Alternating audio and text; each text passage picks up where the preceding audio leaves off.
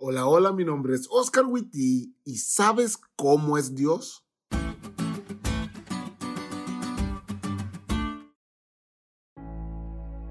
¿Alguna vez te has puesto a pensar en cómo es Dios?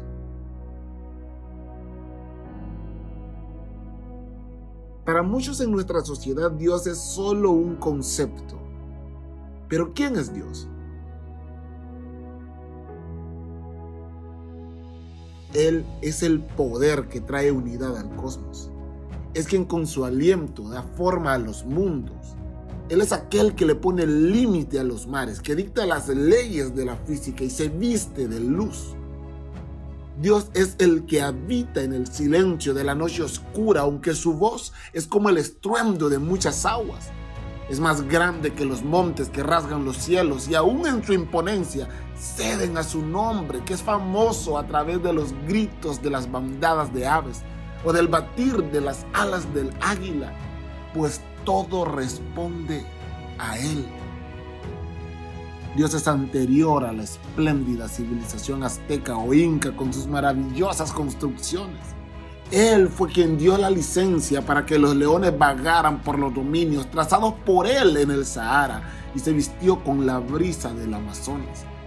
Dios es el que surca los cielos tachonados de estrellas que fulguran tililantes ante su gloria.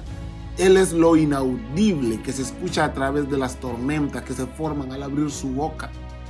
Él es la palabra, aquel a quien añora todo mortal tan alto e inalcanzable, que su apariencia es más poderosa que la unión de mil soles.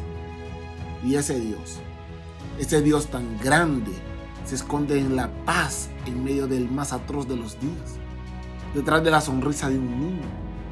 Es el Dios que te ha extendido su mano cuando lloras, que ha contenido la polvareda de tus recuerdos más tristes. Él es, sí, él es aquel que cruza las llanuras en las que te extraviaste, el que corre a tu encuentro y no escucha tu discurso, pues se ahoga en su abrazo, que te une por completo y te hace sentir en casa. Él sacude los restos secos de tus lágrimas y hace olvidar el pasado como imagen de un futuro soñado solamente en su mente. Él es Dios un Dios grande que te ama más allá de tus palabras o las palabras de mil poetas, porque eres especial, eres suyo. Y en medio del privilegio de ser llamado su hijo, te recuerda que hace justicia al huérfano y a la viuda, ama al extranjero y le da pan y vestido. Hace que vibre en tu mente la verdad de que también ama a los demás incluyendo a los necesitados y los desamparados que hay a tu alrededor. Y así como Él los ama, tú también debes amarlos.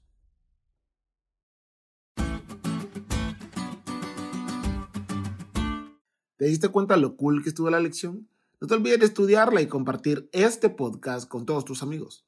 Es todo por hoy, pero mañana tendremos otra oportunidad de estudiar juntos.